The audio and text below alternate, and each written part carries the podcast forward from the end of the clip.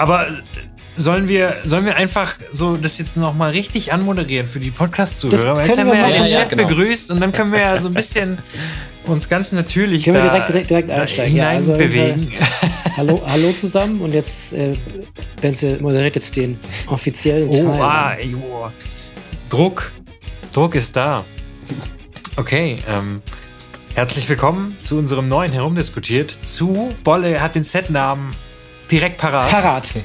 Commander Legends Battle for Baldur's Gate.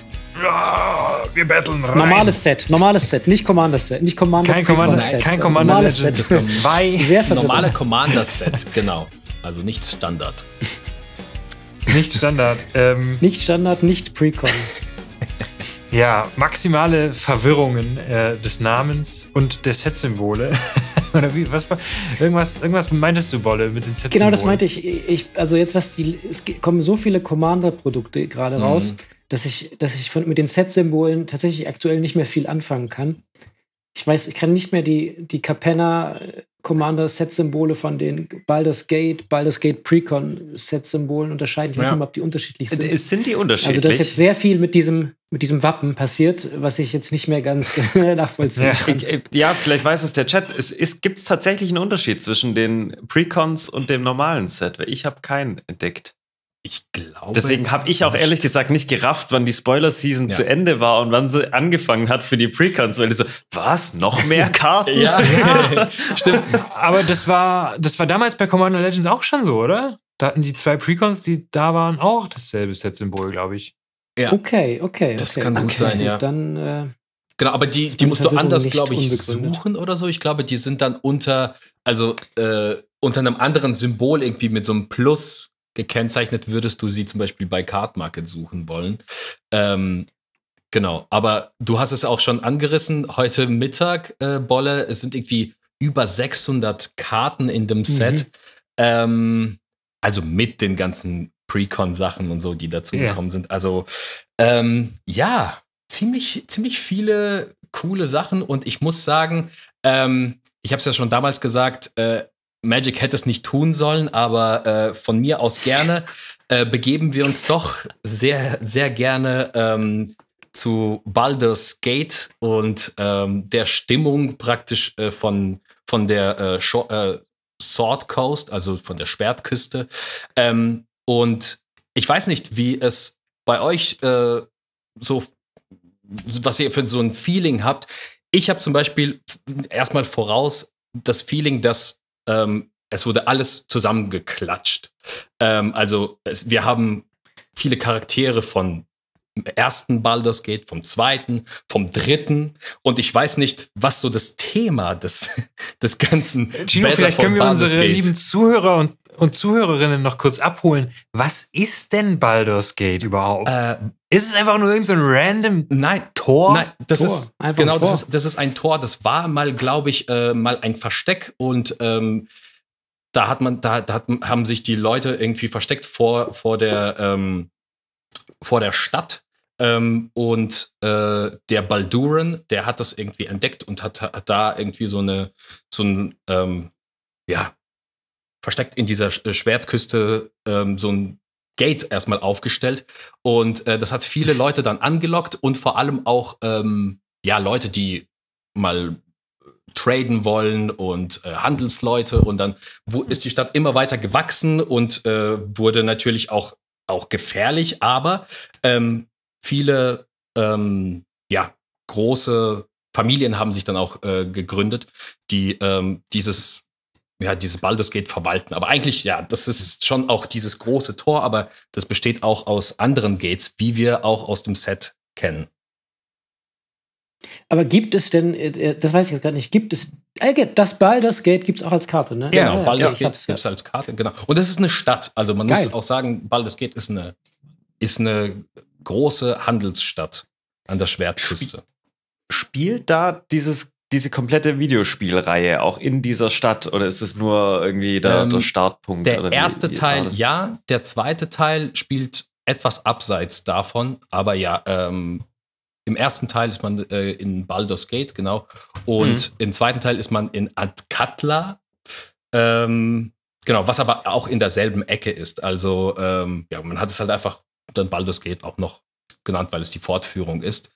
Ähm, genau. Und deswegen, ich weiß, ich kann es doch gar nicht so greifen, weil normalerweise Battle for Baldur's Gate hört sich nach einer riesen epischen Schlacht an, aber wir sehen auf einmal Charaktere, wie zum Beispiel Baldur's Gate 3, die in Baldur's Gate 3 vorkommen, die aber 100 Jahre später äh, in der Story sind. Also ich kann es noch nicht so richtig okay. fassen, aber also dann würde ich vorschlagen, ich, ich glaube, ähm, wir werden doch über die Karten auch noch über Lore-Themen stolpern. Chino, du kannst dann immer wieder so, so viel ich noch kleine weiß, ja. Insights geben. So, ja, nee, aber der gehört da eigentlich gar nicht in die Zeit. ja. ähm, vielleicht, vielleicht kommen wir da bei der einen oder anderen Legendary ja. oder Karte da nochmal drauf zu sprechen. Aber ich würde auf deine Eingangsfrage zurückkommen und zwar so, wie, wie, wie ist denn das allgemeine Feeling für das Set? Ähm, Frank. Wie, wie, wie fühlst du dich? Ich, ich glaube, ich habe es letztes Mal auch im Stream schon mal erwähnt. Ich habe mich anfangs ja nicht so gut mit dem Gedanken gefühlt, dass das äh, wieder ein Dungeons Dragons Set wird. Ähm, weil ich einfach gedacht habe, so, hm, also das alte ist jetzt ein gutes Jahr her oder ein knappes Jahr her ungefähr, also noch nicht so lang. Ähm, und meine damalige Euphorie einfach für das erste Commander Legends Set, die war einfach unfassbar groß. Ich fand es das geil, dass die einfach frische Charaktere da reingebracht haben, aber auch irgendwelche weirden Charakteren aus irgendwelchen weirden Flavor-Texten plötzlich als Legendary geprintet haben, wo du gedacht hast, hä, geil, dass es die jetzt endlich mal. Ich meine, Hans Eriksson, das Set hat uns Hans Eriksson als Karte geschenkt. Was, was, was soll ich noch sagen? Deswegen, also das bleibt immer in meinem Herzen, das Set. Ähm, und da war ich eigentlich so drauf, dass ich gedacht habe, da wird es nicht hinkommen. Ähm, auch weil ich einfach persönlich jetzt, ich, also bin kein Dungeons and Dragons Spieler, außer die paar Ausflüge, die wir jetzt gemacht haben. Und ich habe die Videospiele jetzt auch nicht so gespielt. Ähm, von daher äh, bewege ich mich nicht so in dieser Welt. Ähm, was es am Anfang ein bisschen Dämpfer für mich verpasst hat. Aber jetzt, wo ich die Karten gesehen habe und vor allem die ganzen Mechaniken, hat es mich wieder. Es hat, es ist, ich, ich bin drin. Ich habe Baldur's Gate aufgestoßen und ich gehe nicht mehr raus. Ja. Wie geht's euch? Ja, mir, mir geht's tatsächlich, mir geht's, ich hatte ja eine ähnliche Kritik äh, auch schon ein paar Mal geäußert. Äh, aber mir geht's tatsächlich auch ähnlich. Also ich finde es echt schön geworden. Es gibt jetzt halt für mich, da ich halt mich mit, mit der Lore überhaupt nicht auskenne, gibt es jetzt halt nicht so ikonische Charaktere, wo ich jetzt sage, ah geil, das, den wollte ich schon mal in Magic haben oder so. Die sind jetzt für mich alle sozusagen mehr oder weniger neu. Aber insgesamt finde ich, es sieht schon nach einem schönen Set aus. Was man vielleicht sagen kann, ist, dass sie jetzt nicht so die, äh, also jetzt mal von der Lore und Thematik ein bisschen wegzukommen, ist jetzt nicht so die Killer-Reprints reingepackt haben, ja. wie äh, letztes Mal. Also hier, was war Scroll Rack? Vampiric Tutor, hier, Mana Drain. Genau, Vampiric Tutor, Mana, Mana Drain. Drain. und so. Ja. Also da gab es schon ein paar krasse Value-Pulls, die man machen mhm. konnte. Das ist jetzt hier nicht so arg. Also bei den Reprints auf jeden Fall nicht. Aber ja. ich glaube, der Reprint-Value liegt wahrscheinlich in den äh, Doppelländern, in den Battlebond-Doppelländern. Reflecting Pool, die alle mit drin sind. Oh, ja. Reflecting Pool, ja. Die, der Länderslot ist cool und so. Mhm.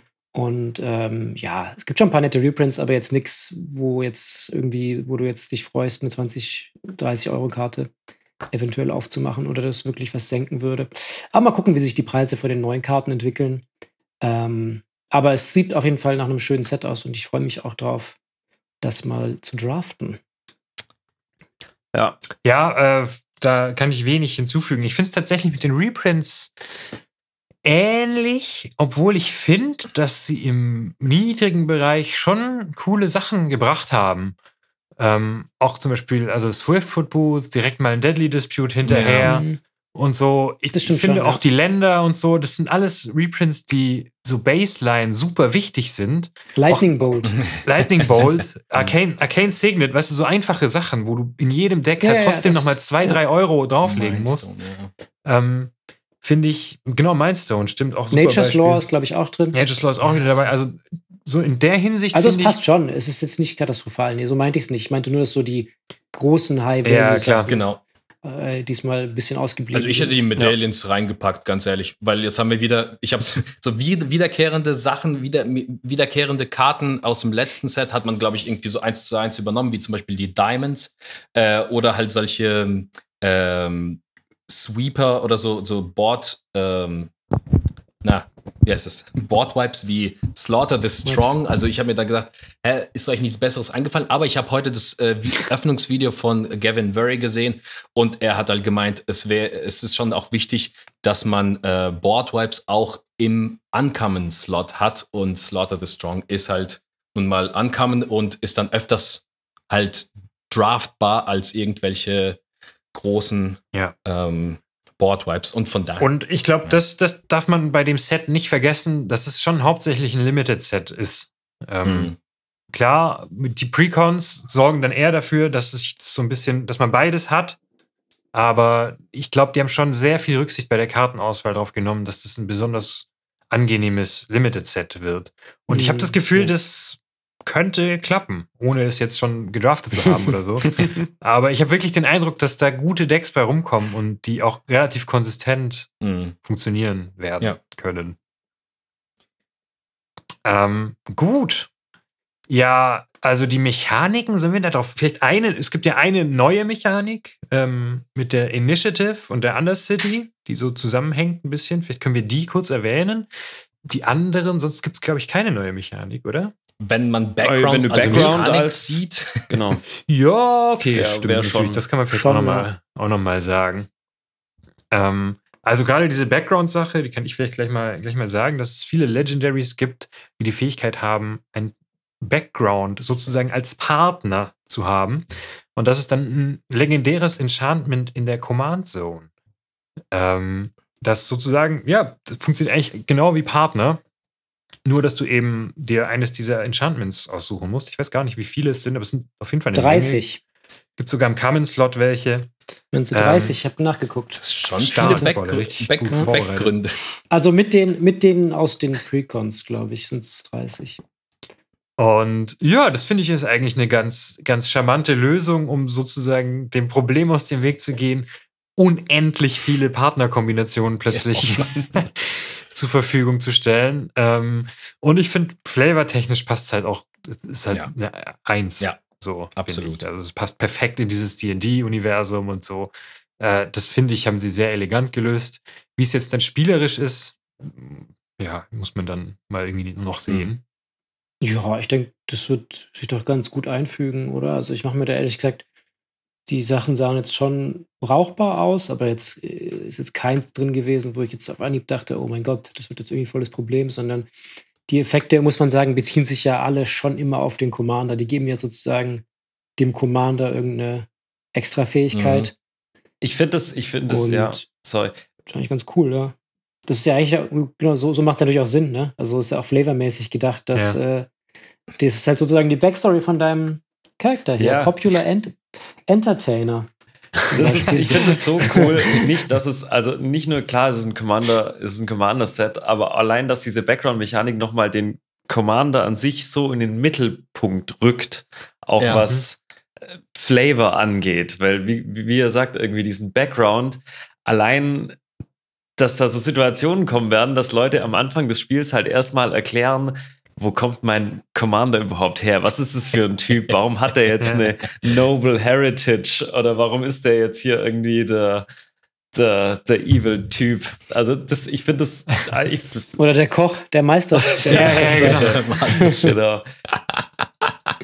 Das finde ich ja. richtig cool. Aber ich, ich muss auch sagen, ich habe mich ein bisschen an dem Wording gestört. Choose a Background. Ich habe am Anfang musste ich, ich habe ehrlich nicht geblickt zuerst. Also ich, das Background tatsächlich die die Geschichte, also die, die Hintergrundgeschichte deines Charakters gemeint ist. Das war mir jetzt, aber vielleicht ist es auch einfach im, im Deutschen irgendwie Background ein bisschen anders behaftet. Wähle einen Hintergrund, Frank. Ja. Ja. ja, ja. Ja, man denkt irgendwie anders. Die erste Assoziation ist eher location-mäßig oder sowas. Ja, ja ich auch. Ja. Mhm. Na gut, aber genau, spielerisch werden wir sehen. Äh, spielerisch noch interessanter finde ich aber die andere Mechanik und zwar take the initiative, beziehungsweise venture into the Undercity. Ähm, und es gibt jetzt, also man vielleicht vorweg, das ist so eine ähnliche Mechanik wie Monarch. Also es kann immer nur ein Spieler gleichzeitig die Initiative haben. Ähm, und die bekommt man eigentlich genauso wie den Monarchen, oder? Also entweder spielst du eine Karte aus, wo drauf steht, dass du die Initiative mhm, kriegst, mhm. oder du fügst dem Spieler Kampfschaden zu, der die Initiative hat. Ja. Und wenn man die ja. Initiative ergreift oder bekommt, ich weiß nicht genau, wie das formuliert ist, dann kann man in die Undercity venturen. Und das ist ein Dungeon. Das ist einfach Dungeon Nummer 4.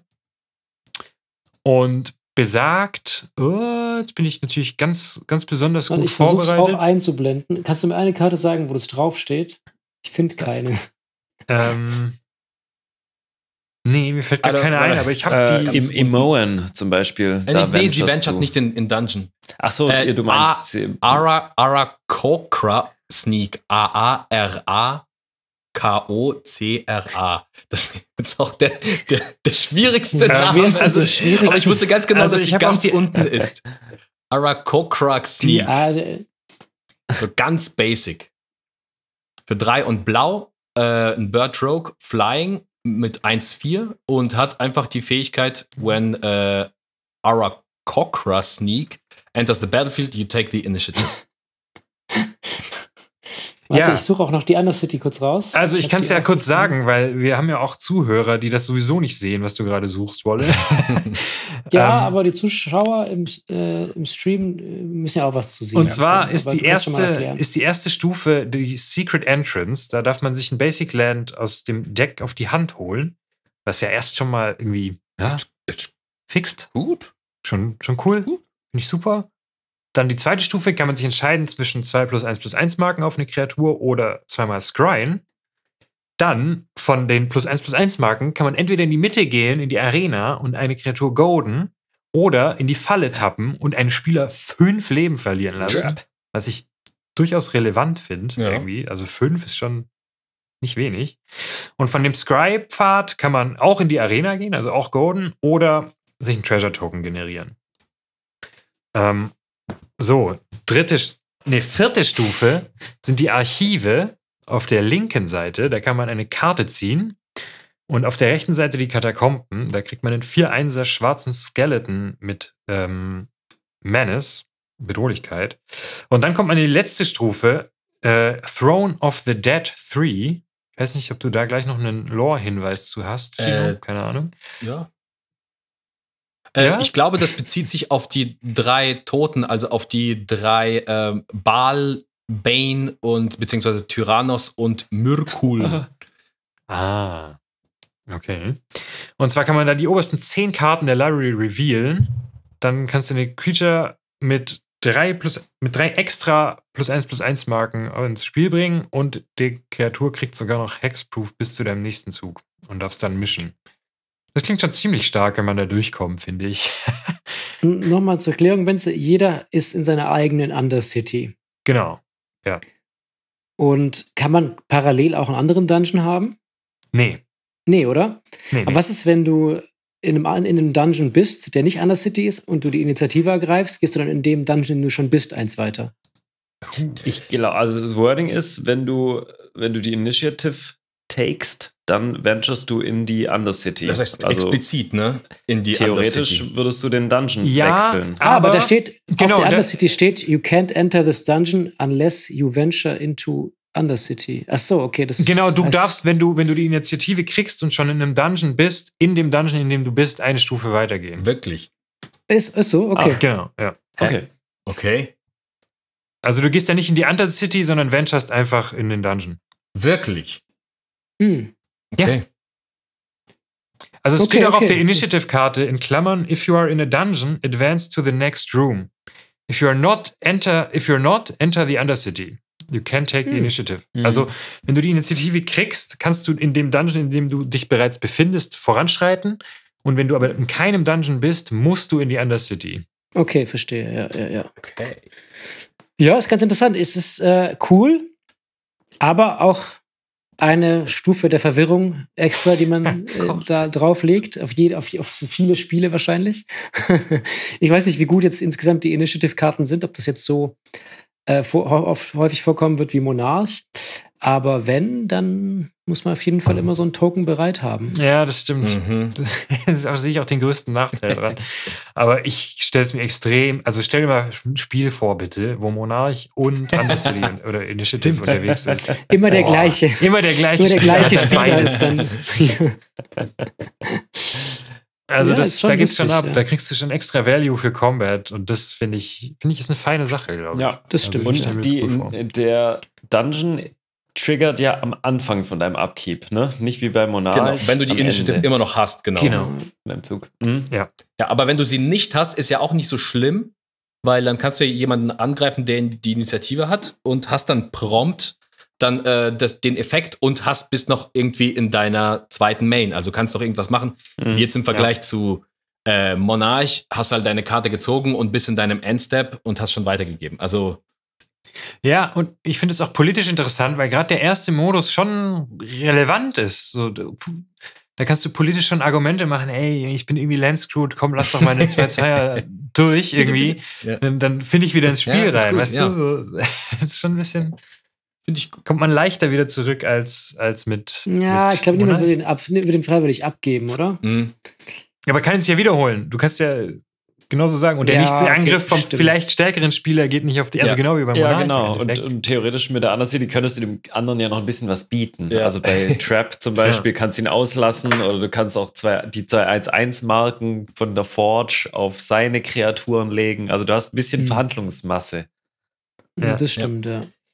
Also ich bin, bin sehr gespannt. Ich bin auch ein bisschen gespannt, wenn ich, wenn ich das Ganze noch kurz sagen darf. Äh, letztens gab es doch einen Podcast mit Tasty MTG, mit, äh, wo, sie, wo sie Karten oder Mechaniken so nach Spaß äh, bewertet haben und Monarch natürlich äh, irgendwie an erster Stelle steht. Ich frage mich, wo Anders City ist. Vielleicht nicht ganz so weit, aber dennoch wahrscheinlich ähnlich. Ja, ich meine, das eine hat immer mit Card Draw zu tun. Hier hast du ein paar Optionen. Hier kannst du auch einem Spieler fünf Leben abziehen. Also, das glaube ich schon. Also, es könnte, ich könnte schon ziemlich cool sein.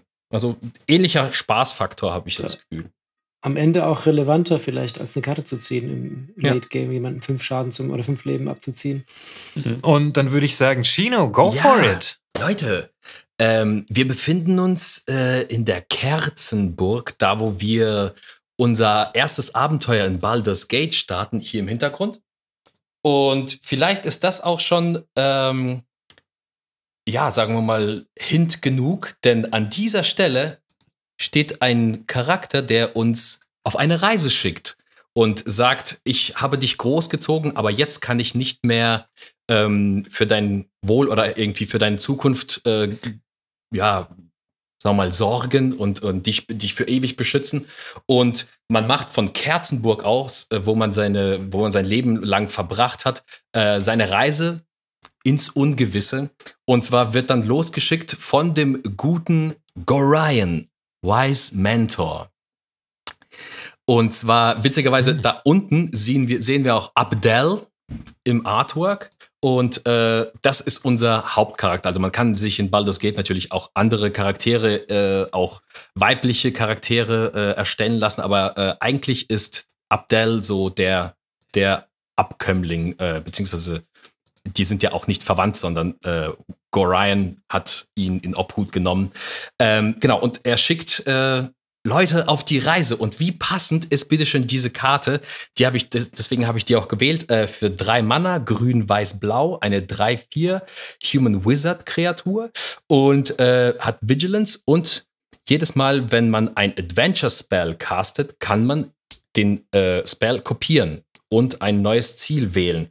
Und ich dachte mir, ah, wie schön, wie schön ist es. Es, es ist wahrscheinlich nicht viel, äh, die wird jetzt nicht viel reißen, aber man schickt die Leute oder man schickt sein, den Charakter auf die Reise und dass das nochmal in den Vordergrund rückt und dass dieser, dieser, ähm, diese Ability kopiert wird, fand ich super cool. Ähm, ja, so kann man, so kann man wirklich auf, äh, auf die Reise gehen und viele, viele äh, Spells halt irgendwie, ja, kopieren, auch zweimal haben. Ähm, und dann hinterher die Kreaturen zaubert oder halt einfach, man hat ein bisschen mehr Value. Genau. Es ist, es ist äh, Lucky Clover als Commander, oder? Ja, genau. Ja. Aber die, die Kreaturen kriegst du ja nicht doppelt. Die Kreaturen kriegst du nicht doppelt. Aber die, ich glaube, ich glaube, man, man nee. geht auch davon aus, dass du, äh, dass man vielleicht äh, so spielt, dass man die Kreaturen, die man dann ausspielt, vielleicht auch wieder zurückholen kann, sodass man diese Fähigkeit, ähm, ja, dass man diesen äh, Adventure Spell wieder kopieren kann. Und äh, mittlerweile, wir haben ja bei äh, Inel Drain noch ein paar ähm, Spells bekommen, die Adventure haben. Das heißt, mittlerweile könnte man sich schon auch irgendwas Gutes so, so ein gutes Deck überlegen. Ähm, vielleicht auch noch ein bisschen mit, wenn man schon, wenn man schon Kreaturen zurückholt, eben ähm, Kreaturen, die die Initiative haben, sodass man vielleicht auch dieses Adventure auch noch mit Undercity verbindet. Also, dass man, ähm, ja, habe ich mir sehr gut vorgestellt. Ähm, genau, und ich will auch wirklich nicht Baldur's Gate 1 spoilen, aber ich komme zu meiner zweiten Karte. und zwar, ähm, Grind schickt einen los und begleitet einen, bis eben der Fiesling Sarevok, Deathbringer, äh, uns den Weg kreuzt mit seinen Schergen und äh, Gorion, ja, man muss sagen, opfert sich und äh, nimmt es mit der Meute auf sich und sagt zu Abdel, renn um dein Leben.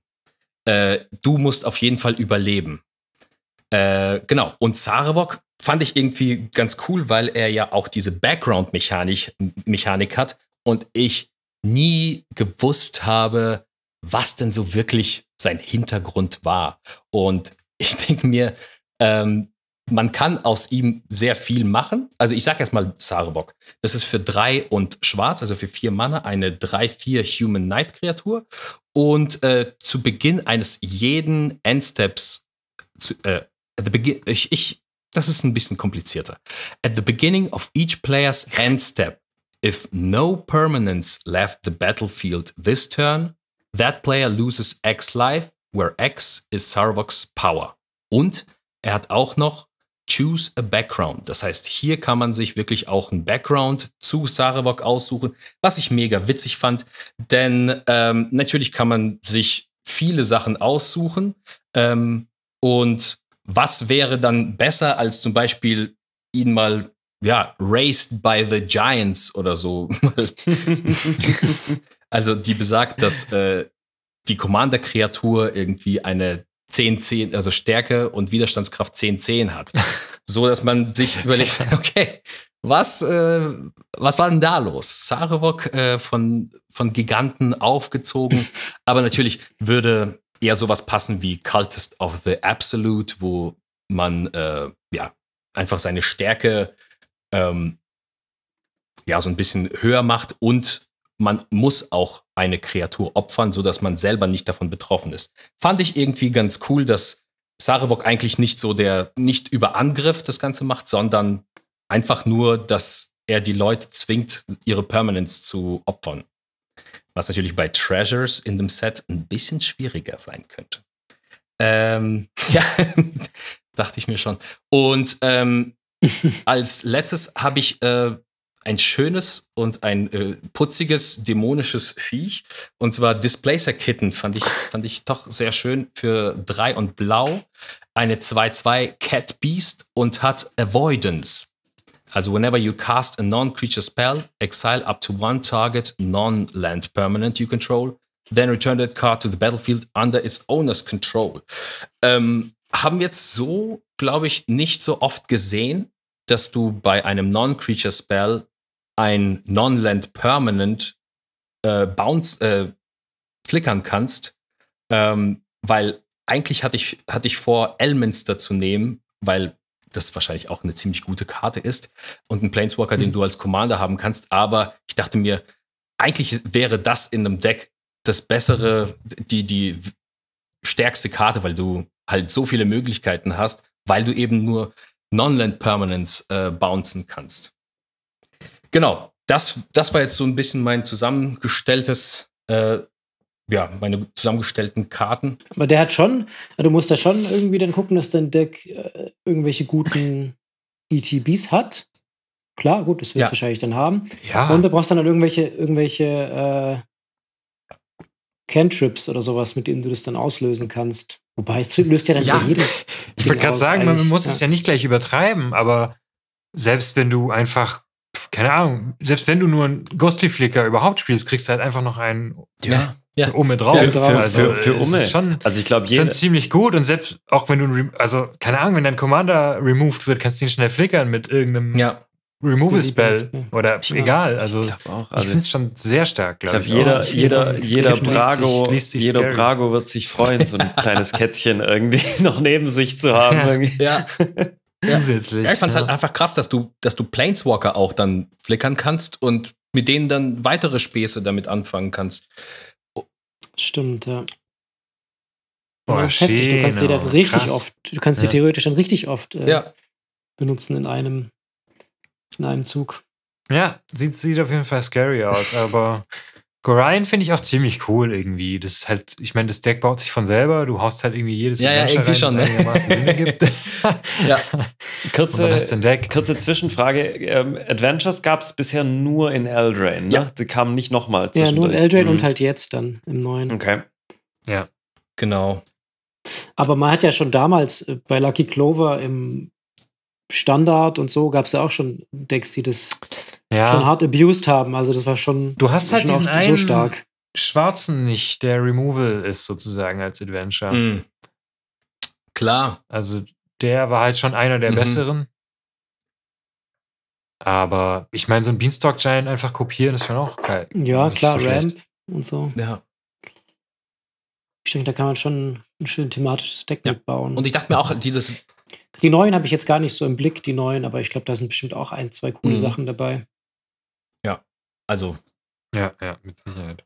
Die sind ein bisschen universeller, die neueren. Ja, also Gorion hätte ich auf jeden Fall Bock, äh, mir das Deck zu bauen. Und äh, euch noch mehr von, von der Reise durch Baldur's Gate zu erzählen. Aber du hast das wunderschön aufgebaut, Gino. Danke. Das, äh, die, deine Auswahl war so sehr, sehr ja, thematisch. Ich wollte eigentlich Elminster als drittes nehmen, weil das so der, der dritte krasse Charakter ist, den man, den man auf dem Weg äh, zu, zum freundlichen Arm sieht, wo man auch Jahira trifft. Ähm, genau, und deswegen, aber dann habe ich gedacht, komm, jetzt nimmst du irgendetwas, was, was damit nichts zu tun hat. Und dann hat mich dieses Kätzchen angeschaut und äh, dann war es um mich geschehen. Gut, dann äh, würde ich sagen, Bolle, was sind deine Picks? Yes. Meine Picks sind, ich fange mal äh, an mit einer universell guten weißen Karte, würde ich sagen. Nämlich ist das der, ich tippe ihn kurz ein, Archivist of Ugma. Eine 2-2er für ein farbloses und ein weißes, ein Halfling Cleric, der Flash hat, kann ich richtig schön reinflashen, den kleinen Cleric. Und ähm, immer wenn ein Gegner äh, seine Bibliothek durchsucht, erhältst du ein Leben und darfst eine Karte ziehen. Ja. Ja. Das. That's it. That's the magic. Kurz und schmerzlos. Also, du kannst sozusagen, wenn der Gegner, ähm, entweder wenn er ein Fetchland crackt oder wenn er ein Rampant Growth oder ein Ramp Spell spielt, kannst du den schön reinflashen und dann ziehst du direkt eine Karte und bekommst ein Leben. Und dann, äh, ja, genau, müssen die anderen halt auch ein bisschen darauf acht geben, dass sie jetzt nicht super viel fetchen vielleicht und super viel Tutoren, mhm. in der liegt, weil man möchte jetzt nicht unbedingt jemandem eine Karte mhm. geben. Aber ich glaube, wenn es nochmal ein oder zwei Leute machen im Verlauf, während der liegt, dann hat er sich auf jeden Fall schon krass gelohnt. Also allein wenn er die zwei Karten sieht, finde ich ihn schon cool. Und ich meine, er hat auch Potenzial noch nach oben. Und ich glaube nicht, dass die Leute ihn jetzt so aggressiv removen mhm. werden wie ein Esper Sentinel oder sowas.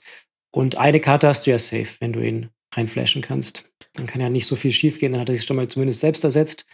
Und ja, ist einfach, finde ich cool. Also einfach vor allem mit Flash für zwei Mana ist einfach, kann man nicht so viel mhm. falsch machen. Und, und, wir wissen, und wir wissen ja schon, wie viel es Probleme macht, teilweise auch schon Esper Sentinel zu removen.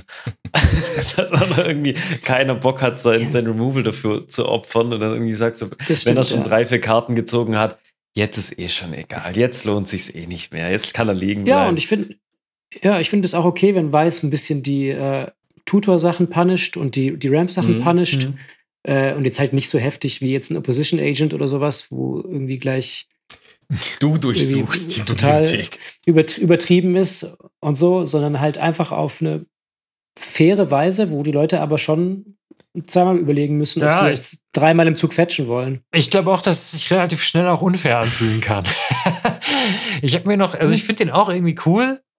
Ich weiß nicht, ob er für drei Mana irgendwie noch ein bisschen cooler wäre. Also, aber im Endeffekt passt das schon nicht. Es bestraft halt den Grünen, oder bestraft in Anführungsstrichen, den Grünspieler, glaube ich, am härtesten. So, ne? Wenn der endlich ja, Rapid Growth gut, spielt, aber weiß ich nicht, Benz. Ja, schon klar. Der Grünspieler ist natürlich am heftigsten davon ja. betroffen. Aber du spielst ja auch in deinem Raktas-Deck äh, eine Wayfarer's Bauble oder vielleicht ein Solemn oder sowas. Also es kommt schon vor oder tut das dir irgendein Artefakt oder du ja, holst dir irgendwas in den Grave. Also es kommt schon eben. auch in also eben ist vor. Das, ja, wollte ich sagen, es kommt so schon häufig vor. Also es kommt auf jeden Fall häufig vor. Das mhm. glaube ich auch. Das, der wird dir sicher drei Karten ziehen, da bin ich mir ziemlich sicher. Ja, also ich finde ich es auch mhm. gut, dass ja, man ja, von klar. der Stärke de, von Grün auch profitieren kann, weil das ist das, ist das äh, Command Zone hat das irgendwie die Catch-up-Mechanik äh, betitelt. Finde ich eigentlich ganz gut. So, okay, was ist denn äh, am, äh, welche Farbe ist denn am heftigsten? Okay, ja, Ramp äh, grün. Okay, lass mal, lass mal äh, irgendwie was machen, wenn, wenn man ein Land fetcht oder so, kriegt, äh, kann man eine Karte ziehen. Ja, finde ich auch absolut, absolut berechtigt, das äh, ein bisschen zu bremsen oder dass die Person dann nicht ja, machen kann, was ich, sie ich möchte, ohne ich das. Auch ja, ich bin mal gespannt. Ich bin mal gespannt, wie sich das entwickelt, weil, weil ich meine, irgendwie wird sich ja auch über Mangara beschwert. Schon ja, sehr schnell. Und der ist vier Mana und so. Und der also, ist schon teurer, ja. Ja, aber ich finde ich find nicht, dass der Archivist jetzt sonderlich viel seltener triggern würde, ehrlich gesagt. Weiß nicht, bei Mangara musst du dich schon, äh, musst du dich schon auch zurückhalten. Ja, ja. Ich, ich finde halt, ich finde halt, der Archivist, der hängt schon auch stark von deiner Playgroup einfach ab. Also wenn ich jetzt mit euch spiele und ich weiß halt, hey, da ist, da ist eine gute Anzahl an Fetchländern so im Umlauf, dann lohnt der sich halt noch wesentlich mehr, als wenn ich jetzt irgendwie mein Deck gegen einen Haufen Precons auspack. Aber warum? Da, da, spielst du auch gegen Terramorphic Expanse und ja, äh, Evolving klar. Wilds. Ja, das ist wieder also, das andere Ende der Nahrungskette. Aber eben, oder Myriad Landscape oder irgendwie so ein Quatsch. Also es gibt ja wirklich auch super viele Budgetländer, die der bestraft. Ja, ja ich, ich finde es ich find's okay. Ich finde es okay. Dann, ähm, ich glaube, ähm, ich habe nicht das Gefühl, dass es bei Weiß jetzt zu krass ist, dass die, dass die jetzt so overpowered Karten äh, printen. Die, die versuchen wirklich, das, das Ganze aufzuholen und ja, in irgendeiner Weise schon sehr kindisch. Also ich, ich finde, die haben es ja, schon aufgeholt. Ich, ich finde ich find auch, dass sie es gut aufgeholt ja, haben, aber ja, ja, so eine Karte ist halt Klar, halt schon. Aber die ist halt universell gut. Absolut. Du musst halt auch gucken, wann tust du genau. die rein. So, wenn du jetzt irgendwie ein dreifarbiges Deck hast, dann wirst du jetzt wahrscheinlich den nicht mhm. unbedingt reintun, dann hast du vielleicht bessere Card Draw Optionen. In Mono Weiß ist er auf jeden Fall cool. Ja, muss aber gucken, glaube ich, wie die Kombination ist. Der ist jetzt nicht universell. Er ist jetzt nicht Esper Sentinel, weil Esper Sentinel kannst du wahrscheinlich, ohne einen großen Fehler zu machen, einfach in jedes Deck, was weiß mhm. hat, mit reintun. Und bei dem muss man sich Aber Wolle, ich habe eine, eine Frage an dich. Würdest du ihn in dem Deck spielen von der nächsten Karte, die du uns präsentieren möchtest? äh, naja, ich lese sie mal vor und dann können wir nochmal darüber diskutieren.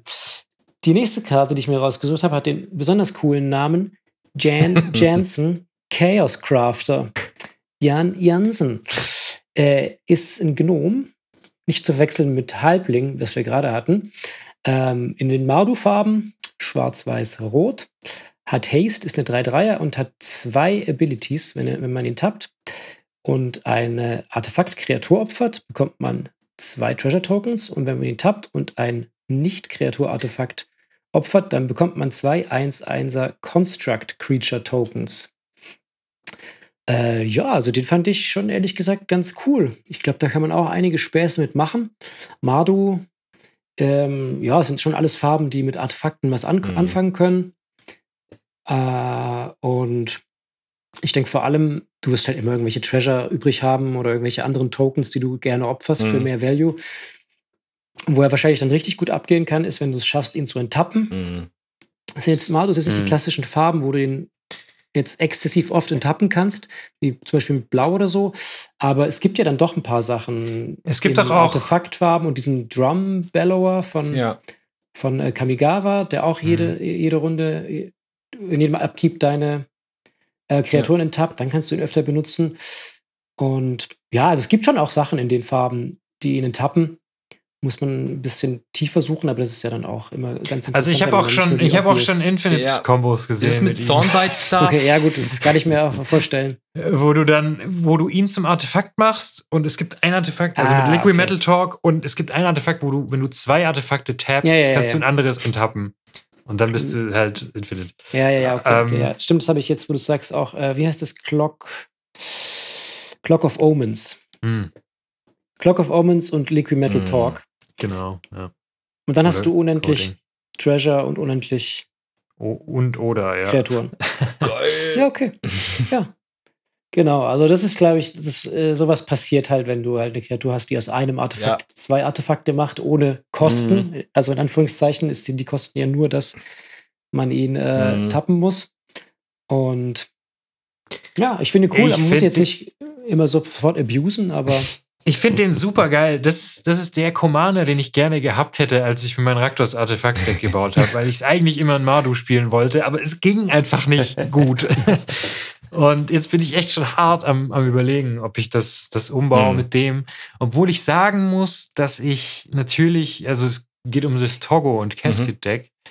dass da natürlich schon eine Menge Spaß verloren geht wenn du die Steine nicht mehr hast und dann verhältnismäßig, verhältnismäßig langweilige, Fähig langweilige, aber halt trotzdem sehr gute Fähigkeiten auf ja. deinem Commander abgedruckt hast. Also ich muss mir noch überlegen, ähm, ich glaube, der Spaß könnte ein bisschen drunter leiden, aber das Deck könnte so werden, wie ich es mir eigentlich mal vorgestellt habe. Beziehungsweise, ich weiß nicht, ob der Spaß denn leidet. Vielleicht muss ich es mal umbauen und ausprobieren. Aber ich finde den auf jeden Fall auch sehr cool und auch für drei Mana extrem gut mit Haste und so. Mit Haste, du kannst ihn sofort benutzen, das macht schon ja. einiges aus.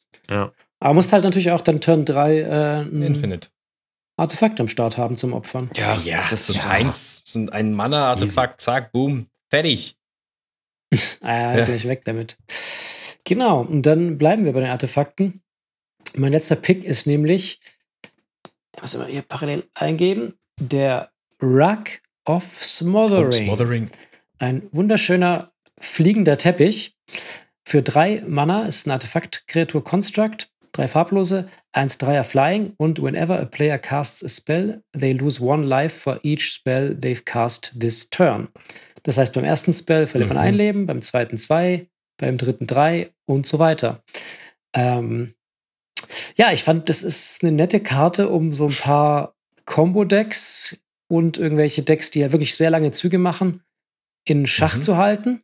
Da kann man dann nicht einfach so Infinite gehen, wenn der liegt. Ja, je nachdem, was deine Infinite äh, für Karten involviert, aber wenn du immer wieder neue Spells castest, dann geht's nicht. Oder wenn du unendlich viele Spells kopieren Ciao, möchtest, hält der dich auf. Ja. dann bist du, ähm, ja genau, dann bist du einfach, musst du einfach erstmal den removen, den, den fliegenden Teppich. Ähm, der, bei der Karte, ich fand es super cool, weil ich meine, du musst jetzt kein Combo-Deck sein, damit der cool ist. Es gibt genug Decks, ich habe auch genug Decks, wo ich in einem Zug irgendwie vier, fünf Spells caste und das tut natürlich dann schon mhm. weh, wenn du dann irgendwie beim fünften Spell über zehn Leben verloren hast. Das geht halt dann irgendwie nicht mehr der musste sich um den Teppich kümmern. ähm, aber die Frage ist, in welches Deck würdet ihr denn den reinpacken? Weil der ist so universell, aber ja, er ist einfach sehr universell und äh, muss man überlegen, ob wie der in die Deckstrategie reinpasst überhaupt. Staxy Decks irgendwie? Er ist ein bisschen staxy und so. Am ehesten vielleicht ja. noch. Naja, also ich würde sagen, in Decks, wo du halt Live-Gain hast, mhm. selber einfach. Ja.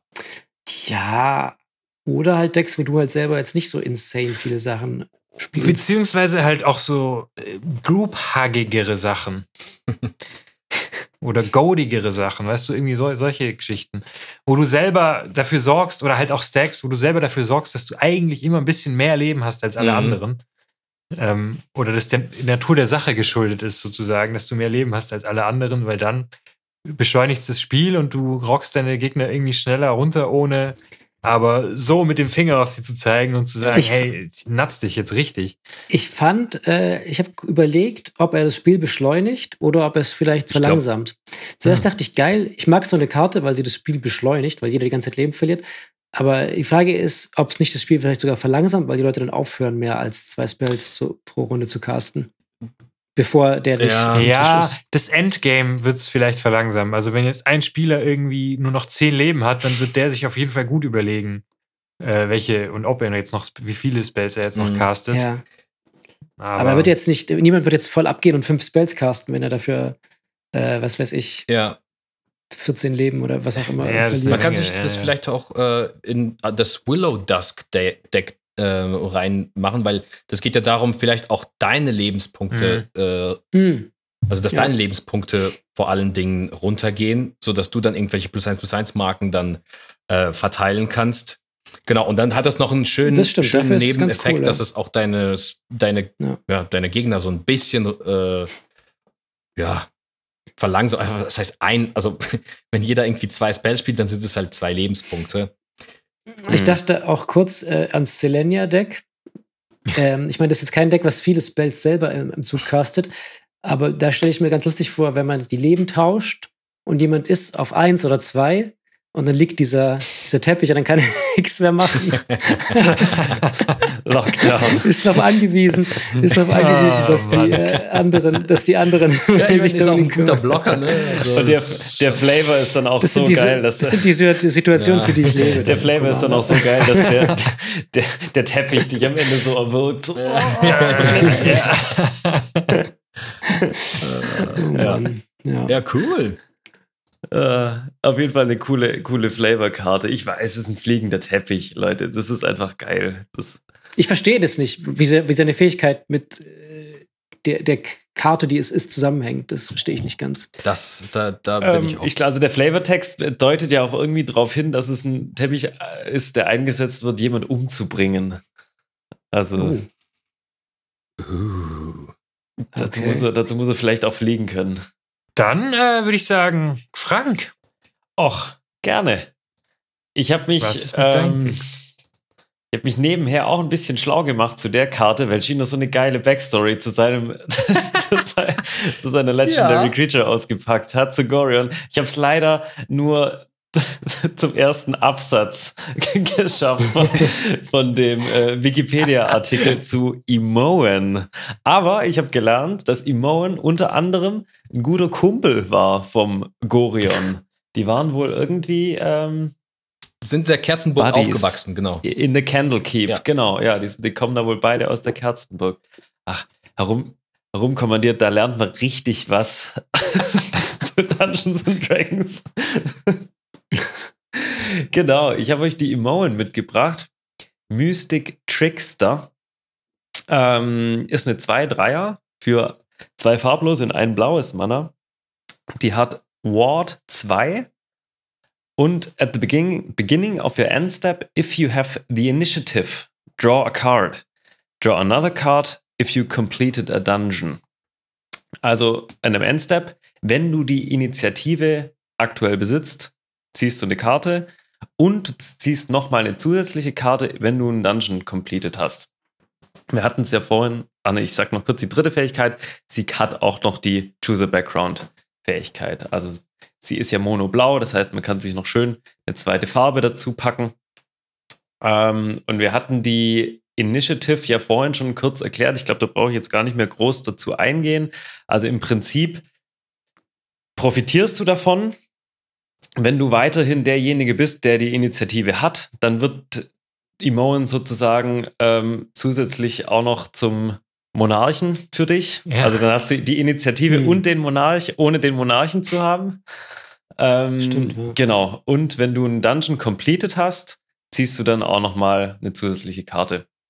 Das ist schon ziemlich cool, glaube ich. Und das ist, wird, denke ich mal, schon auch öfters mal passieren, wenn du halt eben jetzt ein Deck spielst, wo darauf abzielt, öfters die Initiative zu kriegen ähm, und generell auch durch, durch Dungeons zu venturen. Also jetzt nicht nur durch den neuen Dungeon, sondern vielleicht auch durch die anderen, die drei, die es schon gibt, ähm, dann zieht dir die, glaube ich, schon ordentlich Karten. Und durch ihre Ward 2 ist er auch nicht so easy zu removen.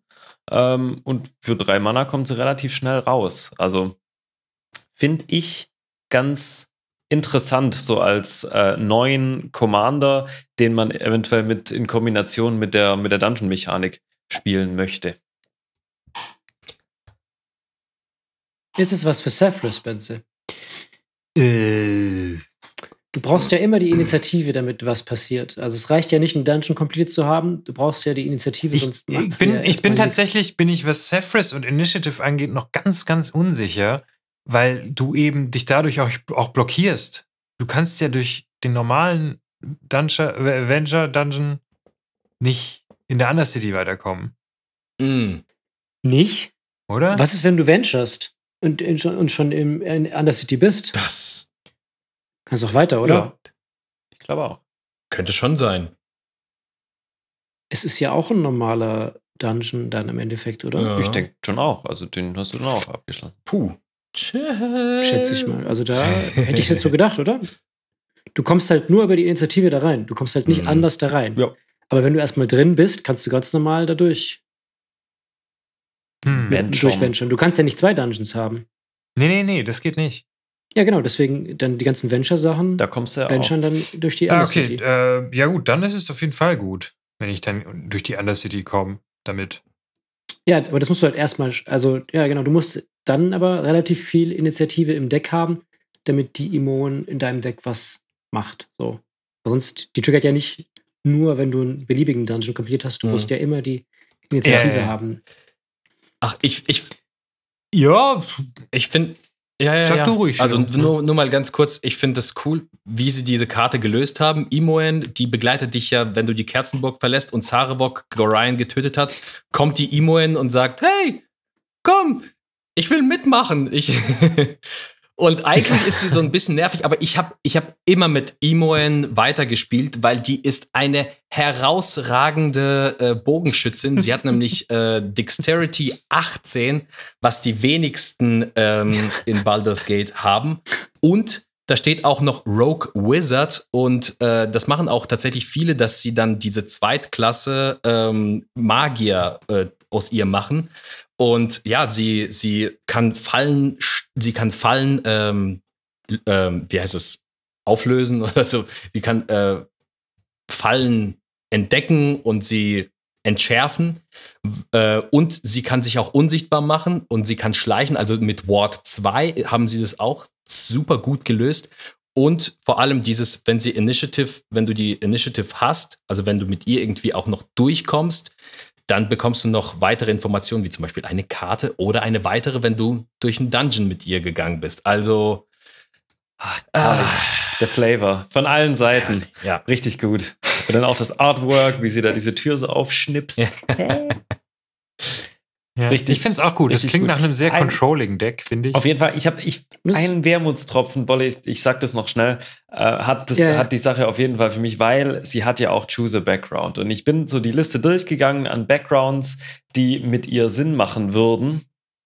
Und natürlich der einzige, der jetzt wirklich so Arsch auf Eimer passt, ist halt blau. Denn ja. das ist der mhm. Dungeon Delver, der sagt, Command the creatures you control have room mhm. abilities of dungeons you own trigger additional time. Also praktisch Raum-Abilities triggern doppelt. Und es wäre halt so geil mit ihr, aber du hast halt dann einfach ein mono-blaues Deck. ja, roll ja. with it. ja, vielleicht ja. im Draft. Auch Raised by Giants wäre wär auch witzig. Ja, im Draft Zehn Zehner, gebe ich dir Imoen. ja. ja, okay, das ist ja. schade. Das stimmt, Frank. Das stimmt. Ja, gut, da muss man halt leider ein bisschen anders kreativ werden in der Hinsicht. Ja. Ähm, genau, ich wollte nur sagen, das ist cool, dass es einfach eine Ankamen ist. Generell ist das Power-Level der Ankamen Legendaries ziemlich gut. Seravok, Sarah, Sarevok Vorhin war ja auch, eine, auch nur, nur, nur in Anführungszeichen eine Ankammern. Das ist schon ganz cool dann. Auch fürs Limited. Ja. Absolut. Yes. Ähm, ich konnte mich da auch ehrlich gesagt gar nicht entscheiden bei den ganzen ähm, Uncommon Commander oder generell bei den legendären Kreaturen. Das ist mir mhm. richtig schwer gefallen. Vielleicht können wir am Ende einfach noch ein paar unserer Highlights irgendwie aufführen. Ich mache aber mal weiter, weil wir ja gerade schon bei den Backgrounds waren und von euch, ich spoil jetzt schon mal Benzes Karten ein bisschen, keiner einen Background gewählt hat. Hat mich ein bisschen verwundert. Deswegen habe ich noch einen reingepackt. Ähm, und zwar den Veteran Soldier. Ähm, kostet zwei Mana, äh, farbloses und ein weißes. Ist eben ein Legendary Enchantment Background.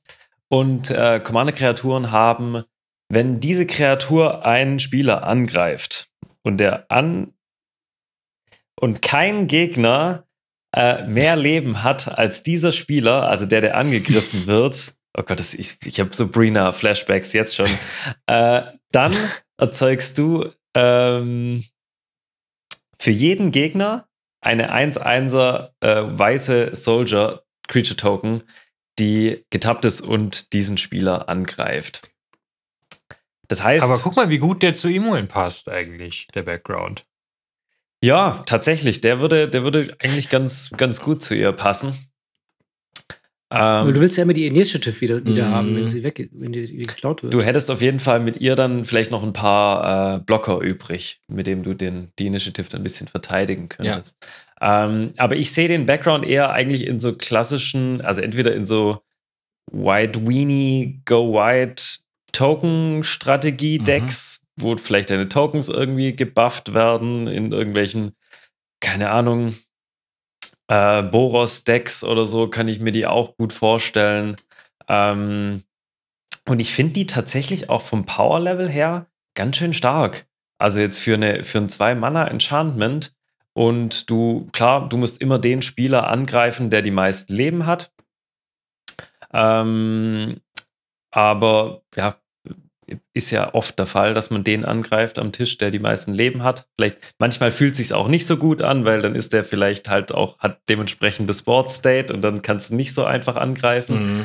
Ähm, aber vielleicht packst du die auch in ein Deck, wo vielleicht viele Flyer drin sind oder dein Commander halt eben ein Flyer ist und dementsprechend auch öfters mal durchkommen wird. Ähm, und dann jedes Mal im besten Fall halt ähm, drei 1-1er Tokens noch generiert. Ziemlich gut. Mhm. Ja. Mit genug Anthem-Effekten ist das auf jeden Fall. Genau. Eine problematische Sache, glaube ich. Also drei Kreaturen für Umme und dann zwei Mana ist doch, glaube ich, auch in den 100 ganz, eine ganz okaye Karte oder in den mhm. 99. Ja. Was man ja. bei den Backgrounds nicht vergessen darf, ist, äh, wenn du zum Beispiel Partner-Commander spielst und beide draußen hast, dann haben beide die Fähigkeit. Also du ja. musst ja nicht Background ja. als, als in der Command Zone spielen, du kannst einfach in den 99 haben. Und wenn du Partner Commander mhm. spielst, dann haben beide theoretisch diese Fähigkeit, dann würdest du doppelt so viele. Das heißt, die Backgrounds sind noch besser, wenn ihr sie nicht als Backgrounds spielt. Das ist das Learning des heutigen also, Podcasts. Nein, wir, wir ermutigen die Leute auf jeden Fall, die als Background zu spielen. Allein, dass ihr sagen könnt, mein Commander, das war ein, richtig, ein richtiger Veteran früher. ja, geil. Finde ich, auch, find ich auch richtig cool, ähm, dass die tatsächlich bei den ganzen Backgrounds die Gesichter immer äh, irgendwie verhüllt haben von, mhm. den, von mhm. den Kreaturen da drauf. Also das ist sozusagen genau ja. immer, egal zu was du da für ein Commander spielst, auch passt. cooles, Geil, das ist mir gar nicht aufgefallen. Cooles Gimmick. Ähm, genau, und meine dritte Karte, die ich habe, die fällt irgendwie ein bisschen raus. Also nee, sie fällt eigentlich nicht raus, aber sie passt schon gut zum Set. Aber als ich die gelesen habe, dachte ich mir erstmal so, was? okay, weird, weirde Karte. Äh, es ist die Vexing Puzzle Box. Kostet drei Mana.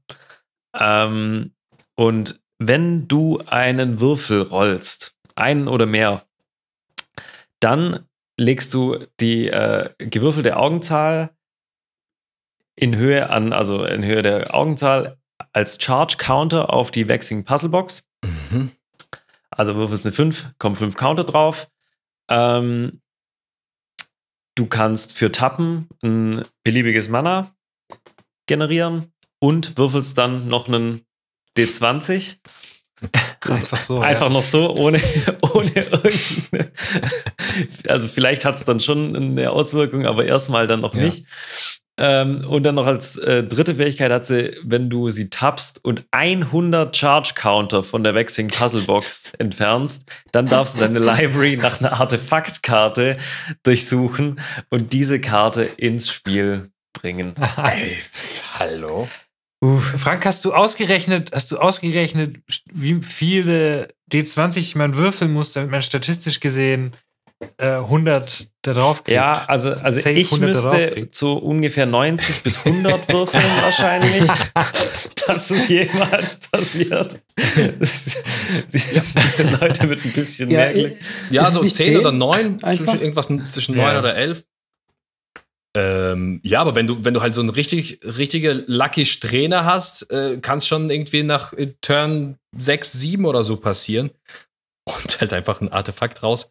Ich glaube, so, also ich stelle mir das zum Beispiel in einem Rondes-Deck vor, weil das, da geht es halt auch darum, dass äh, jedes Mal, wenn du würfelst, äh, kannst du ihm einen Schadenspunkt schießen und dann kriegst du so einen, ähm, so einen 5-4er Drachen.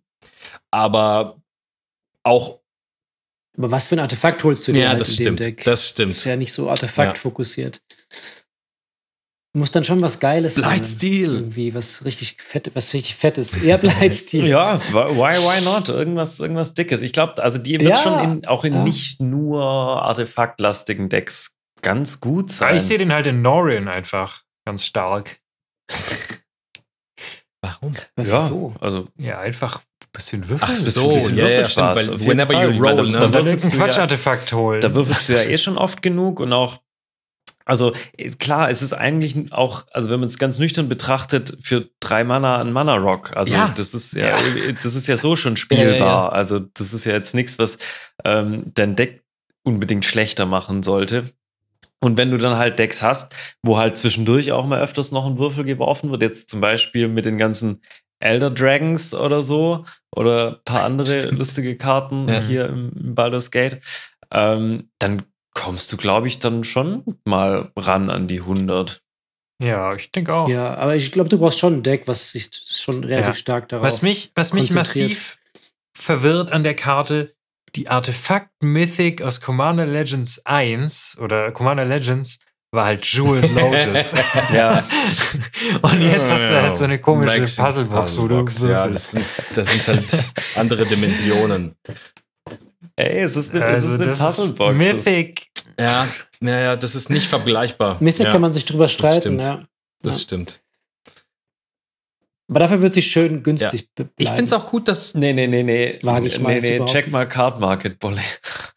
Was? Wirklich? Das, du, du wirst dich wundern, wo die gerade liegt. Was? Was? Was? Spoil. Spoiler. Komm, Frankie. Also ich glaube knapp, knapp ein 20 aktuell. Ja, gut. Also ich Aber das ist ja Pre, Pre Aber das sind natürlich keine, ja. keine validen Zahlen. Hier. Aber ich finde es cool, ich find's cool, wie sie die drei Mana Rocks irgendwie, das, wie die sie pushen. Weißt du, das muss sich auch lohnen, mal drei Mana mhm. für einen Mana Rock auszugeben.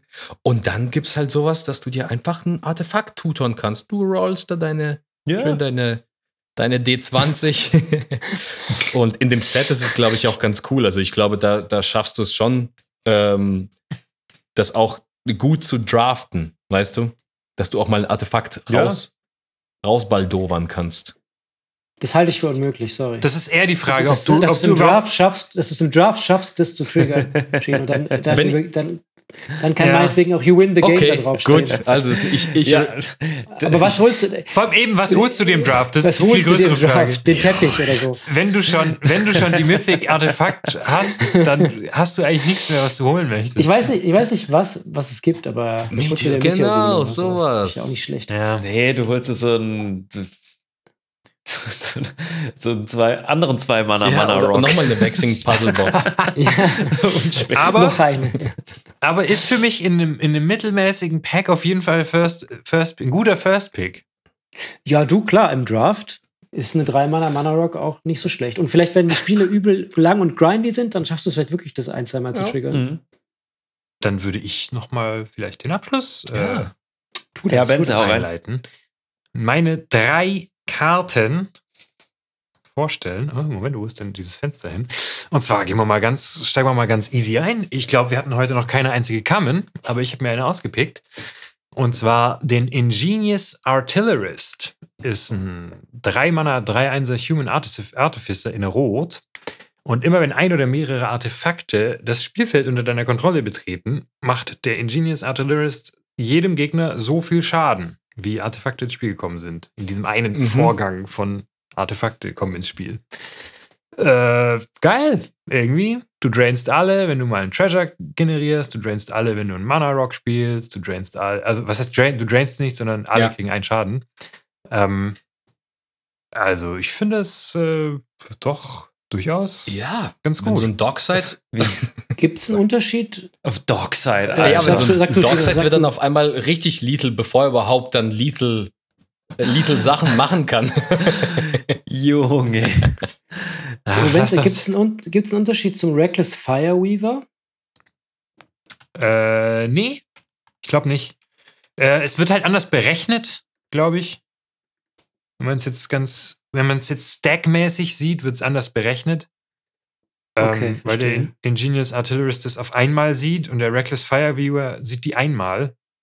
Ja, okay, verstehe. Also sieht die in einzelnen Stufen. Das heißt, gerade im Fall von Dockside macht es schon einen Unterschied, weil wenn du ihn spielst und die zwölf Artefakte kommen rein, macht der Artillerist einfach seine zwölf Schaden, aber der Fireweaver, ähm, der sieht dann nur einen Treasure. Oder halt je nachdem, wie viel du dann. Klar, in Response kannst ja, du immer noch alle Treasure opfern. Aber wieso? Der sieht doch auch alle, nur dass die einzeln auf den Stack gehen. Ach so, ja, stimmt. Da steht, da steht hier whenever an Artifact und nicht whenever one or more. Ja, stimmt. Das ist im Zweifel sogar ein bisschen besser, weil wenn jetzt jemand auf die wilde Idee kommen würde, den, den Trigger von Ingenious Artillerist zu stiflen, könnte er das tun, aber beim Reckless Fire könnte er nur eins tun. Also es ist jetzt ein absurder Fall, aber äh, theoretisch. Ja, du hast natürlich ja. recht, stimmt. In dem Fall ist Reckless Fire Weaver natürlich einfach. Man kann darüber streiten, ob er strictly better ist, weil er ein Mana günstiger ist. Ähm, aber den Effekt zweimal zu haben, ja, schadet ja, den Decks, ja. die damit gewinnen möchten, nicht. Das stimmt. Und Absolut, damit bin ich wieder bei meinem Raktos-Artefakt-Deck, das solche Karten natürlich extrem gerne sieht. Ähm, und ich finde es auch, für drei, auch für drei Mana einfach ein sehr guter Effekt. Ich habe noch einen Vorteil, Benze. Der Vorteil, den ich sehr oft anbringe, er funktioniert besser mit Obosch. er funktioniert überhaupt mit Obosch. du, das ist hast, du, du hast du jemals einen Obersteck so gespielt? nee, aber ich habe mir sehr viel Gedanken darüber gemacht, wie man vielleicht mal merkt. Wo sind die? Wo sind die? Oh Gott. Es kommt zusammen in meinem Kopf. Ich, mir fällt es dann immer auf und denke ich mir, irgendwann kommt es zusammen. ja. Äh, aber ich finde, ja, ich finde es einfach grundsätzlich ein ganz, ganz starker Effekt irgendwie und auch für drei Mana noch immer noch gut, finde ich. Ähm, stell dir vor, du hast beide Bam. draußen. Ja. Dann geht's richtig ab. Äh, genau, aber natürlich auch äh, so ein bisschen ja, langweilig im Sinne von, wie du sagst, Bolle. Diesen Effekt gibt es schon. Einen Effekt, beziehungsweise eine Karte, die es noch nicht gibt, ist, äh, ich habe mich da jetzt auch nicht so schlau gemacht wie Chino, ähm, aber es ist John Iran Iranicus Shattered One. Und das ist ein 4 Mana Elf Wizard, 3 Dreier in Dimir-Farben. Und du kannst zu Beginn deines Endsteps einem Gegner deiner Wahl die Kontrolle über eine Kreatur, die du selbst kontrollierst, geben. Sie kriegt 2 plus 1 plus 1 Marken, wird getappt und ist für den Rest des Spiels gegoadet. Und, und was noch viel wichtiger ist, glaube ich.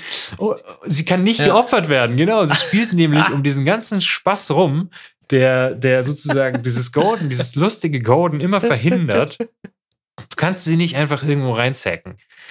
Ähm, und zusätzlich, die noch, als wäre es nicht irgendwie schon cool genug, immer wenn eine Kreatur, die du besitzt, aber die nicht kontrollierst, angreift, ziehst du eine Karte. Ja.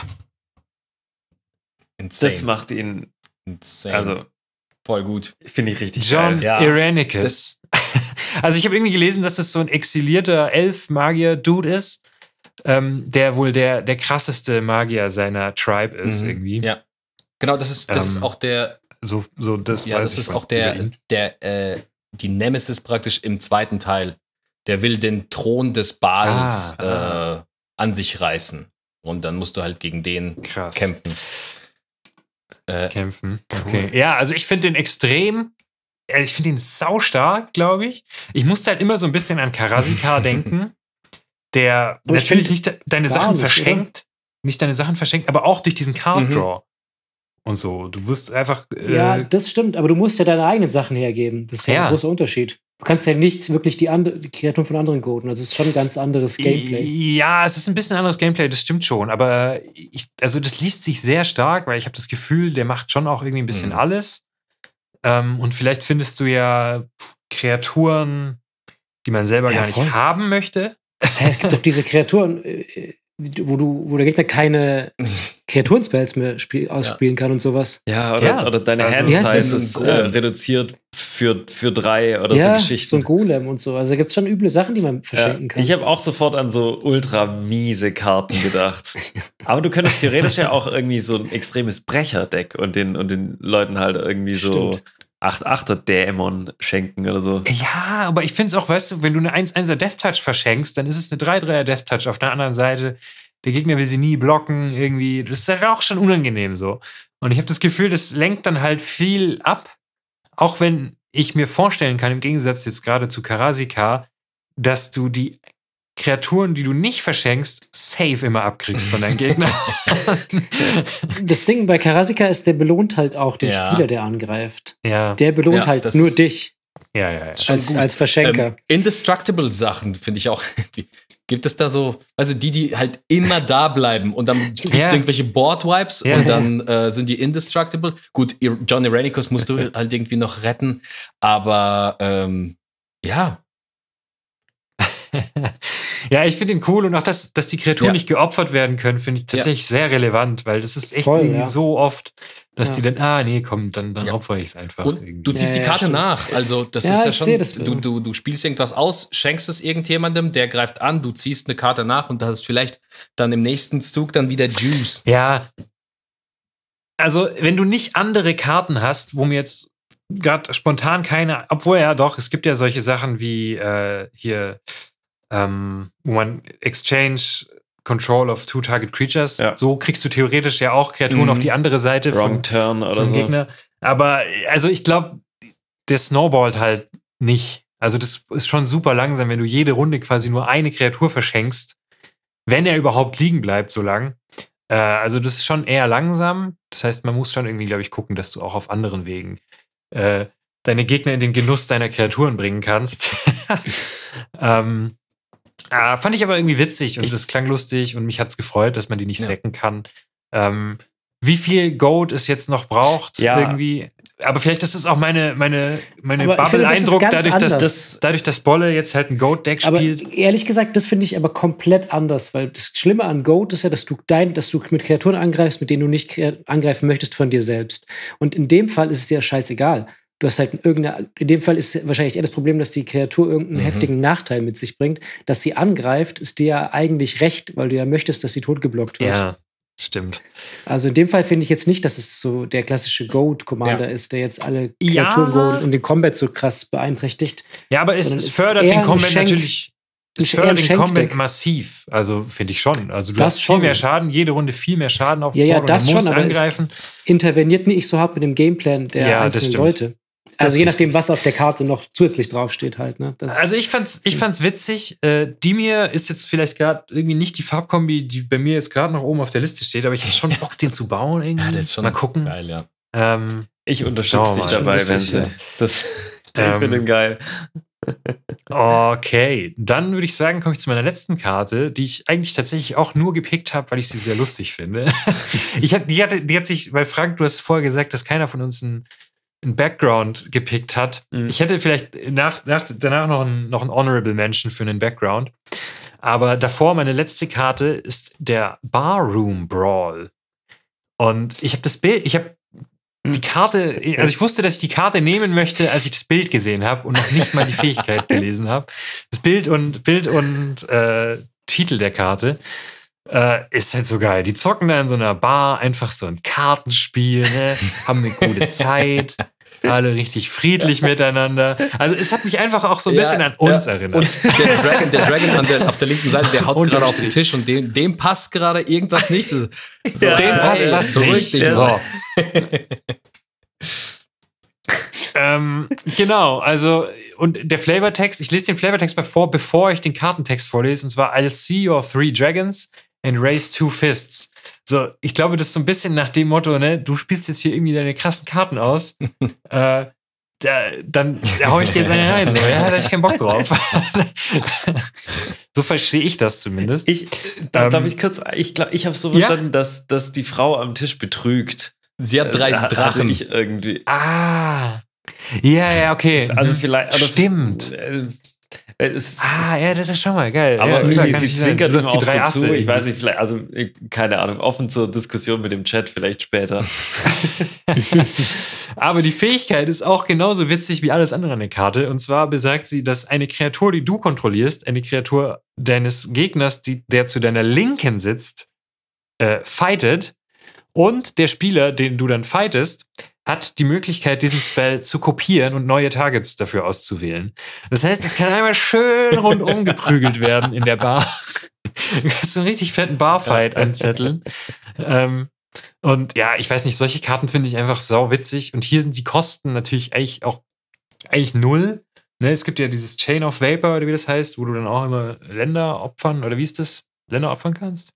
Ja, Insel. Ja. Mhm. Irgendwie so.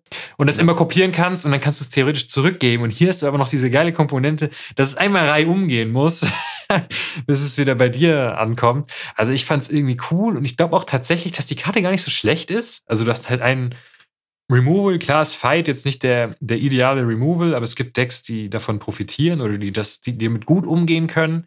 Und dann sagst du halt deinem linken Sitznachbarn, äh, ja, du kannst ja mal gucken, ne, der, der gute der gute Bolle hat ja auch noch irgendwie Threads und du hast ja auch noch eine andere dicke Kreatur, die ich jetzt gerade sowieso nicht mhm. fighten konnte.